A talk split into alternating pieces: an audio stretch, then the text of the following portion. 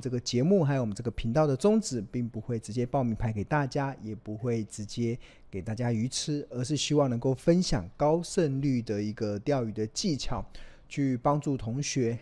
呃，自己就能够从股海中钓起一条又一条的大鱼，并且透过不断倡导价值投资的精髓。以及买低卖高的交易的策略，去协助同学在目前资讯爆炸但是却混淆的环境中，能够明辨资讯的真伪，最后每一个人都能够成为卧虎藏龙的投资高手。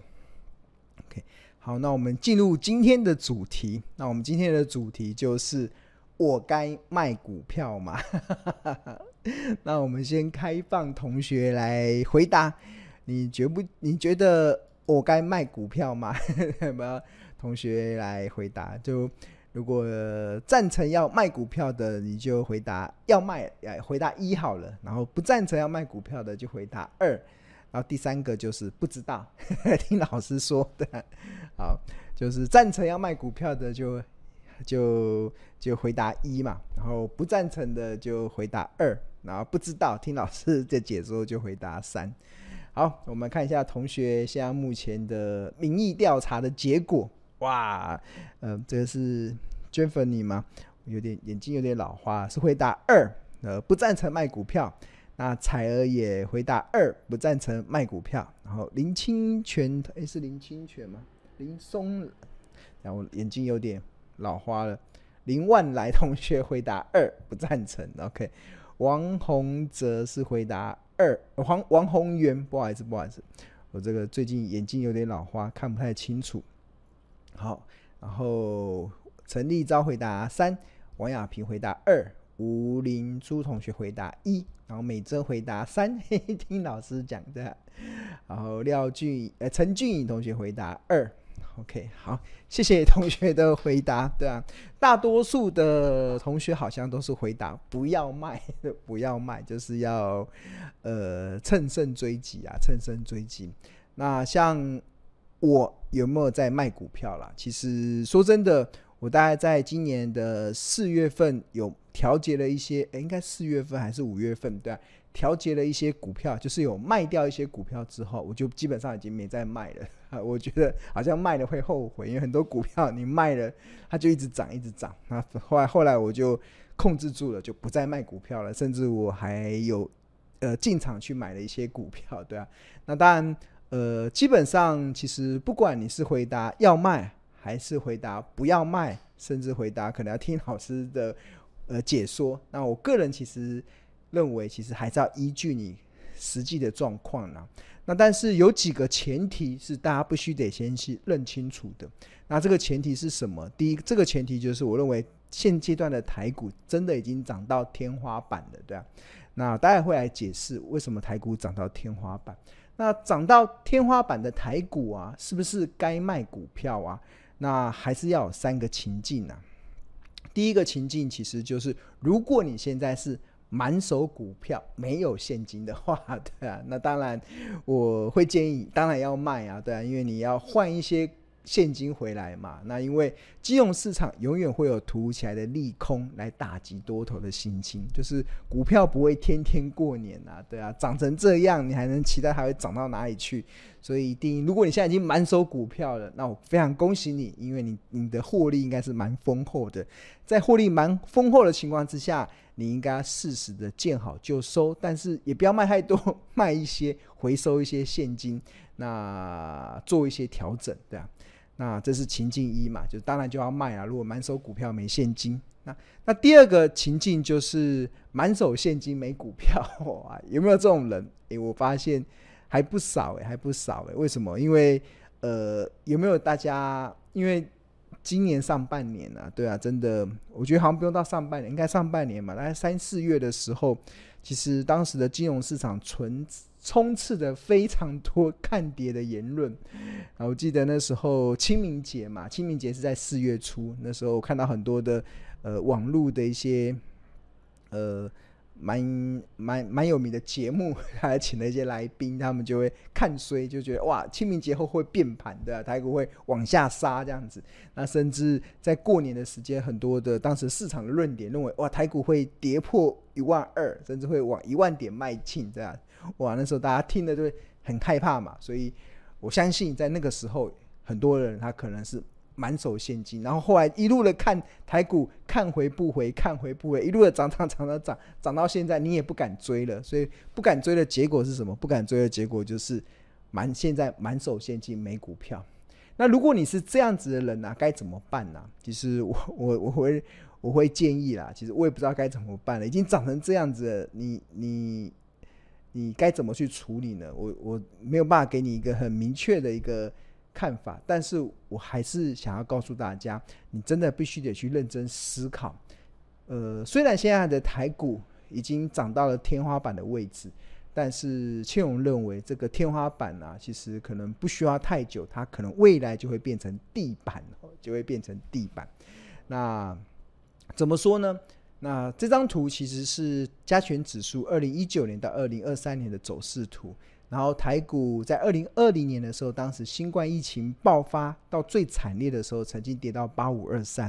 然后跌到八五二三之后，随着联准会推出史无前例的 QE 无上限，就是印钞票无上限之后，台股一路的从八五二三快速的上升到一万七千点。但是到二零二一年的四月份之后啊，其实台股啊。有长达一年的时间，大概都在一万七千点到一万七千五百点这边横盘整理。那这个时间点是从二零二一年的四月到二零二二年的四月。那在这过程中啊，曾经有一度跌到一万五千五百点，但也很快的拉上去。那这过程中虽然有一度的涨到一八六一九，但是也很快的跌回这个平盘整理的区间。然后之后就经历过二零二。二年的联总会的暴力升息、俄乌战争、经济衰退，所以台股破了这个天花板之后，然后持续的往下探底到二零二二年的十月份的一二六二九，然后之后上演了一个报复性的反弹。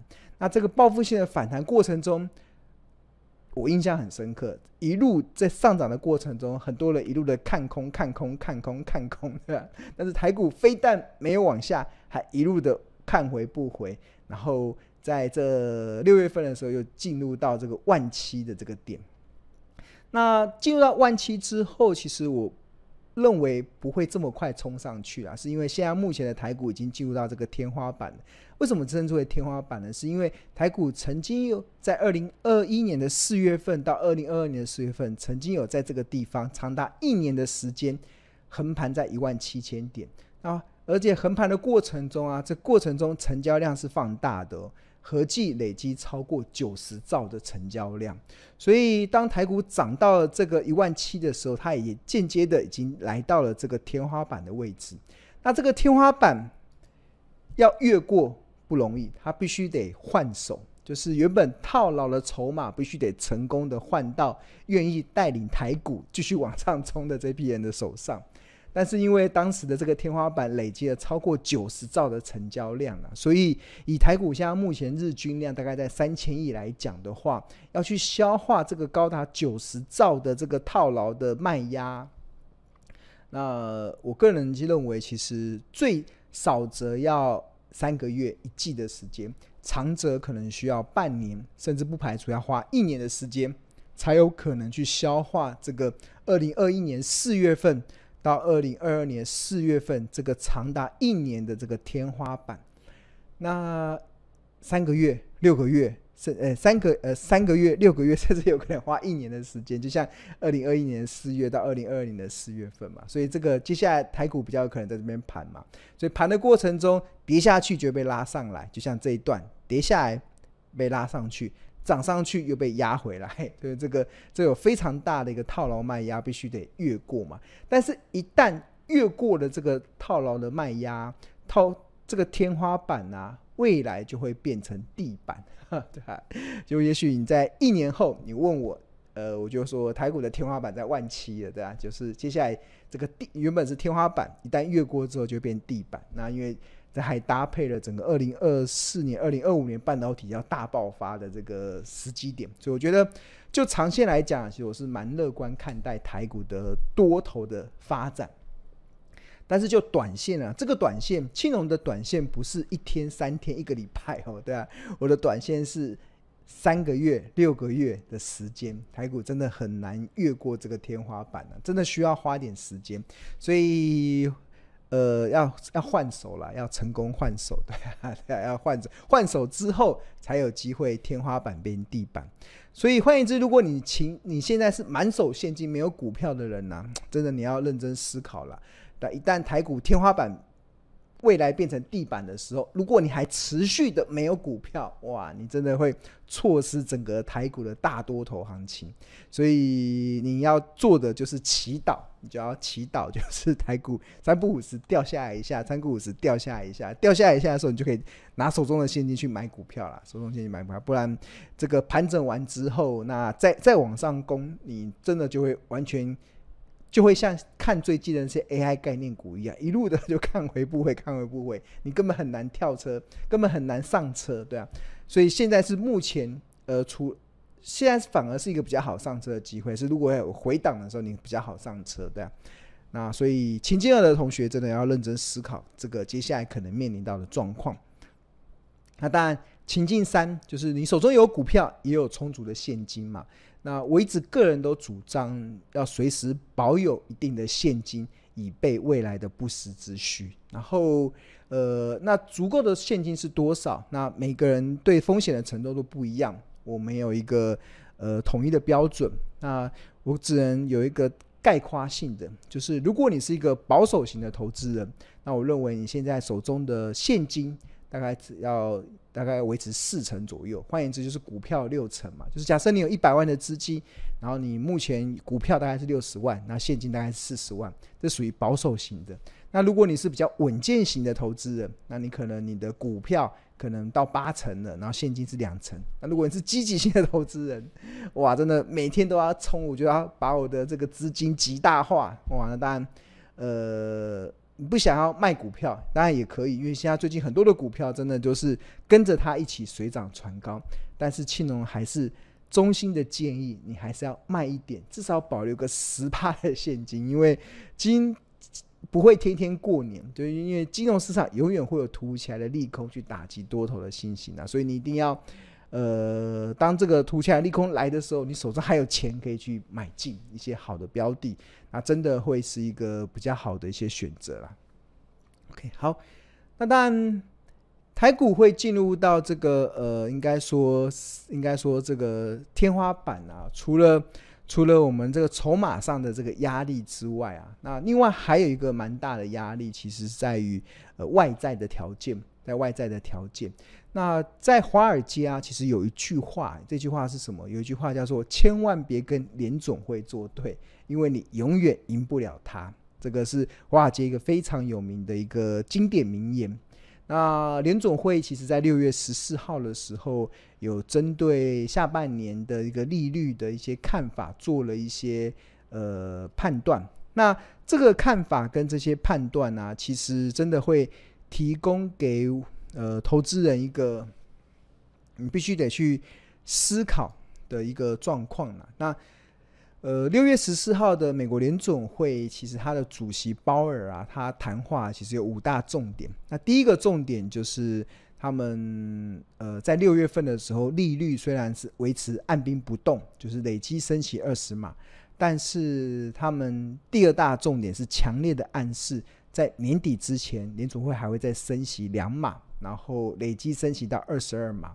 那并且从七月份就会开始，所以换言之，现在已经七月份了，所以我们这个月就要开始接受联总会又要启动这个升息循环的这个脚步。那为什么联总会还要持续的启动升息循环呢？是因为他们看到目前通膨放缓的速度不如他们原本的预期，所以他们原本要停了，但是后来没有停这个升息。在这样的情况之下。这个第一个不止他们在下半年开始升息，甚至预期降息的时间也从原本大家普遍认为的二零二四年，可能要延后到二零二五年，联准会才有可能会会这个才有可能会降息嘛，才有可能会降息。那一般而言呢、其实我们在看联准会的这个决会议决策的时候啊，其实我们会去看一个叫做联准会的十八位成员的一个点阵图。这点阵图其实就是代表他的这个呃决策意向。那联准会它的会利率要到多少？其实是由十八位成员他们投票表决，那如果分数一样，最后再由主席第十九位来决定那个关键的一票。那我们称之为点阵图，其实这代表是每一个蓝点都代表其中一个成员，他们认为接下来该有的利率的呃动向是如何。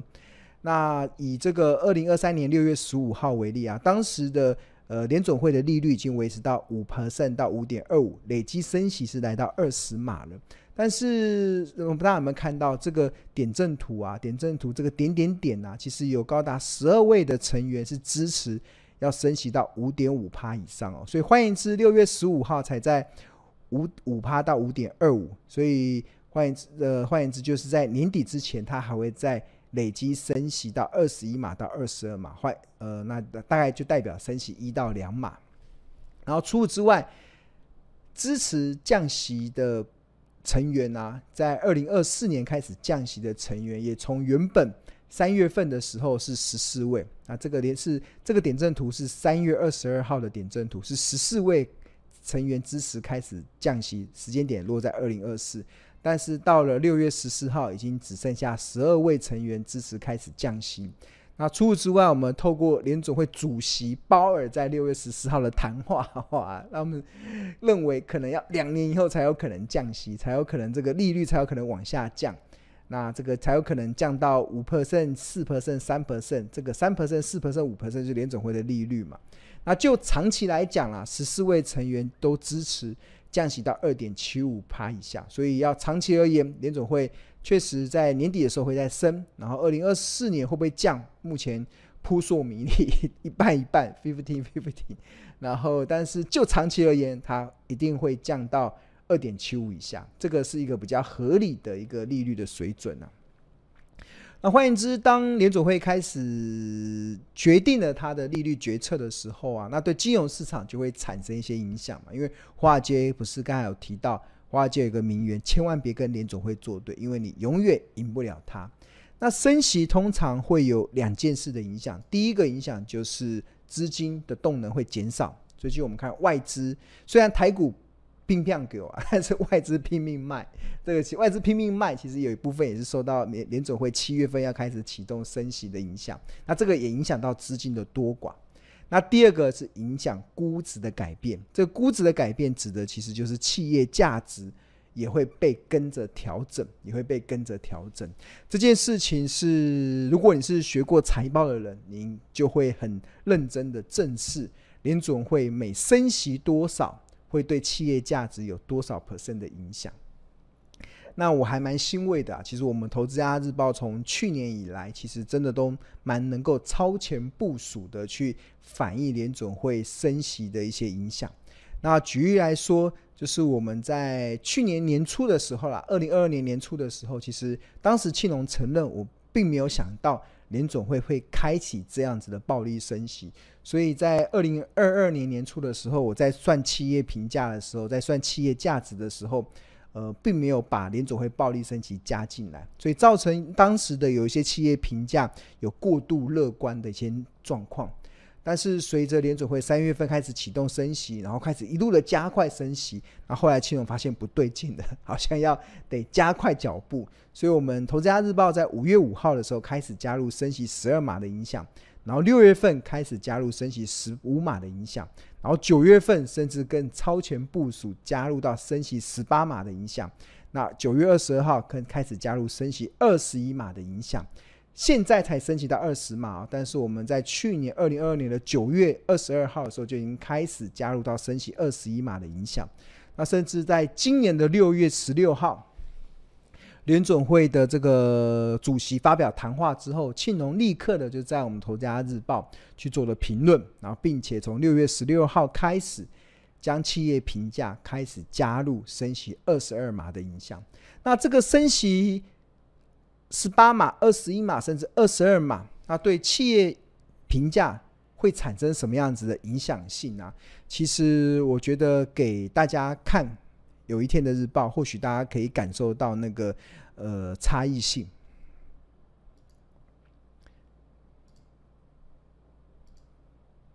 OK，好，那现在目前给大家看到的，呃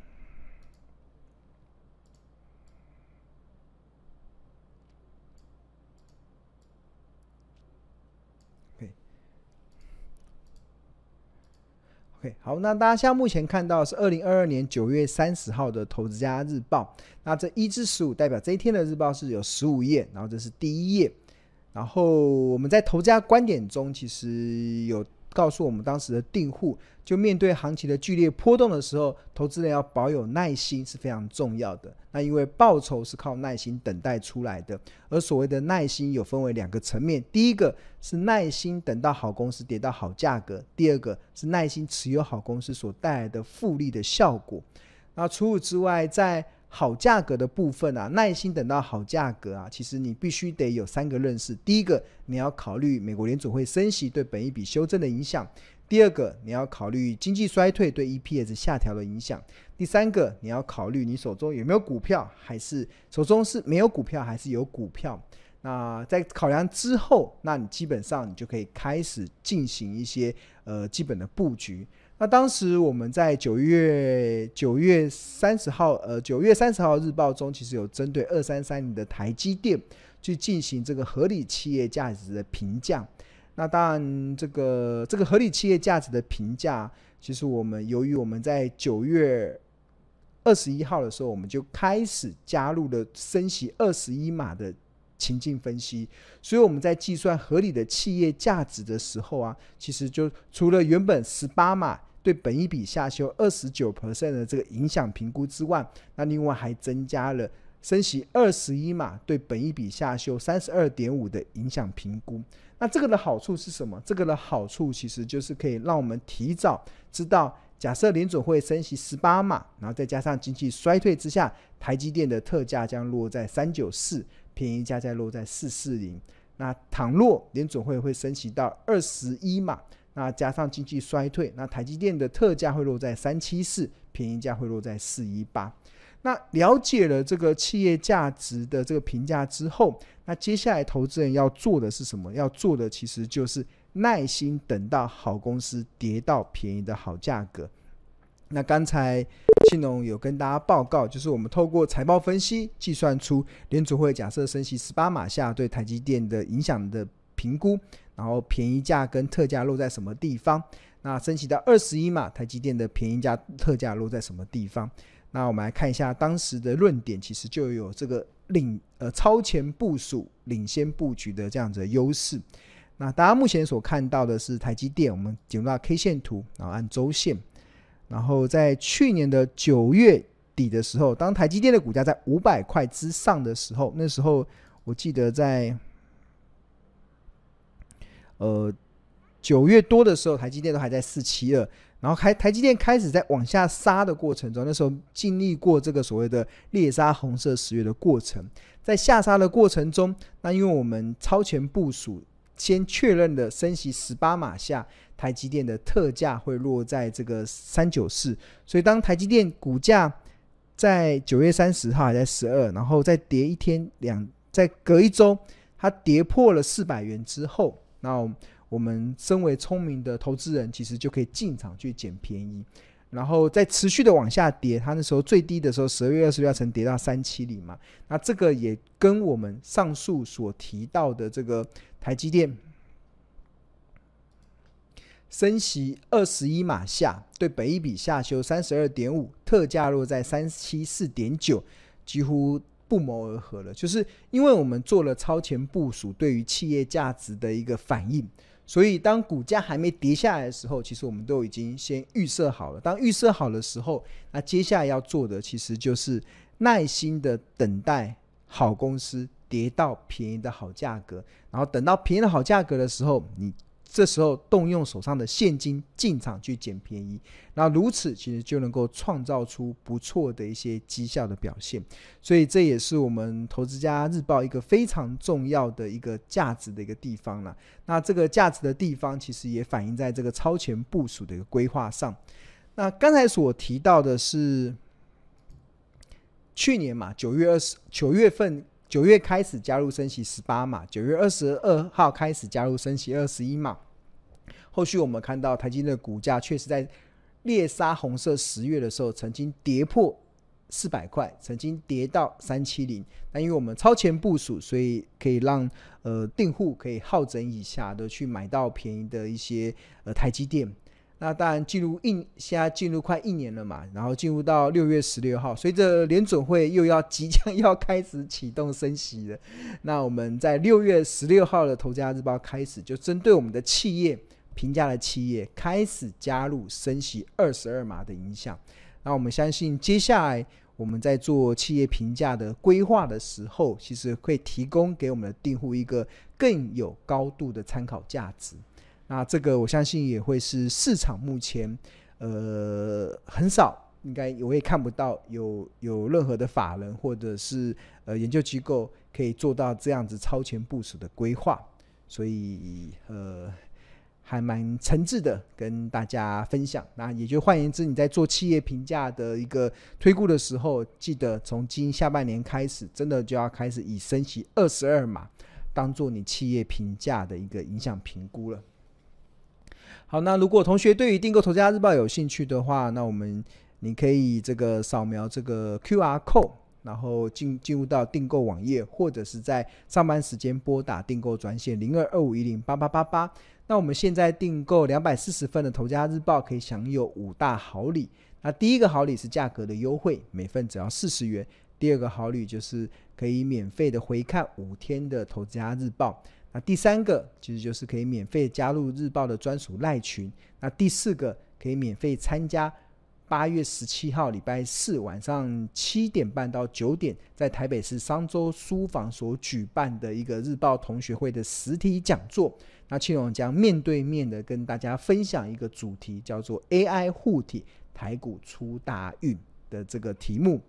那第五个好礼就是你可以免费的获得上述这个讲座的线上观看权限，而且可以无限次的观看六十天。那那另外跟大家报告，就是这个八月十七号的这个实体讲座，如果你不方便来现场的也没关系，我们也提供当天及时的线上直播的观看的这样子的一个服务跟这样子的功能，也可以协助您可能当天不方便来现场的同学，也可以第一时间。掌握到这个 AI 护体台股出大运的这个日报同学会的一个重点。哇，今天时间哩哩啦啦这么讲一讲，又快九点半了 哇！真的感觉每天有好多东西想要跟大家讲，有很多东西都直接跳过了，但是因为时间的关系，也觉得就留到之后再分享。然后有些时候，尤其是我上个礼拜啊，我在直播完之后，突然有种感感觉啦，就是。我会不会一次塞太多东西给同学？同学会不会消化不良的？那大家听了哇一个半小时，然后塞得满满的这些干货，然后大家会不会同学消化不良？对，我，我上个礼拜确实有这样子的担忧啦，就是讲这么多，因为我那时候很着急，我觉得我很想把我觉得很重要的东西在。当周的直播中跟大家分享，因为我们一一周才见一次面嘛，我怕一周之后大家可能没有听懂，或是没有掌握到啊，可能就错失了这个礼拜的一些呃判断的一些依据，对啊，所以我很急的想要把我想知道的分享给大家，但是我又害怕大家消化不良，所以就鱼与熊掌不可兼得怎么办？对啊，就就还好我们是直播嘛，同学。呃，如果消化不完，可以分好几段看，对啊，我们一现就可以可以重复的一起观看嘛，就是大家今天看半小时，明天看半小时，后天半小时，那三天就可以把庆龙要一个半小时的内容给听完的。OK，好，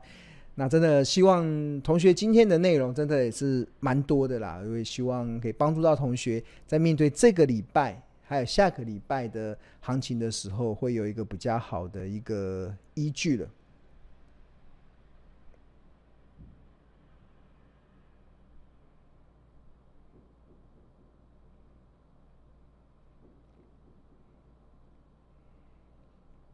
对，然后花样美男子问说会不会再升息嘛？会啊，我刚才有从我们的这个直播里面有讲，就是预计会升两码嘛，所以我们日报从六月十六号开始就已经开始加入升息二十二码对企业价值的影响。那这个真的会影响啊，原本的一些股票的估值都会被下调，都会被下调。像今天的投资家日报就有针对一档工业电脑的股票的这个企业价值做了一个下调。那这个下调的原因，当然一方面是来自于它的营收表现没有这么好，所以它的二零二三年的预估 EPS 也会跟着调整。那第二个就是加入了升息二十二码对本益比下修的影响。那这个两个影两两个下修，那它的合理的企业价值也跟着下修。对，这个一定会有一些影响。在这样影响下，同学就循着。我们的这个财报分析的这个依据，你就会有所判断了。那有一些标股真的已经，已经我不知道怎么形容的。但我我之前有在我们的直播中分享，让你的获利极大化的一个方式。当财报分析已经分析完，它已经来到昂贵价，它有没有可能继续涨？当然可能，因为市场永远会有所谓的邪恶的第五波。那当我们透过财报分析，分析完到那个昂贵价之后，那如果你要让你的获利极大化，赚到那个邪恶的第五波啊，要怎么赚？回头看我的直播，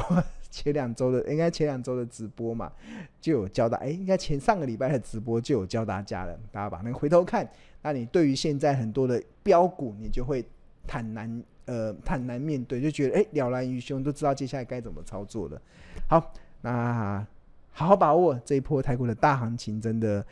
蛮让我们可以不止喜乐啦。那我们的获利也会相当的丰厚。那也希望同学把它把握住了，那一起加油，去创造出一个更好的一个财富增长的效益。那今天的直播就到这边，那希望能够帮助大家，帮助到大家。那我们下周同一时间再见喽，拜拜。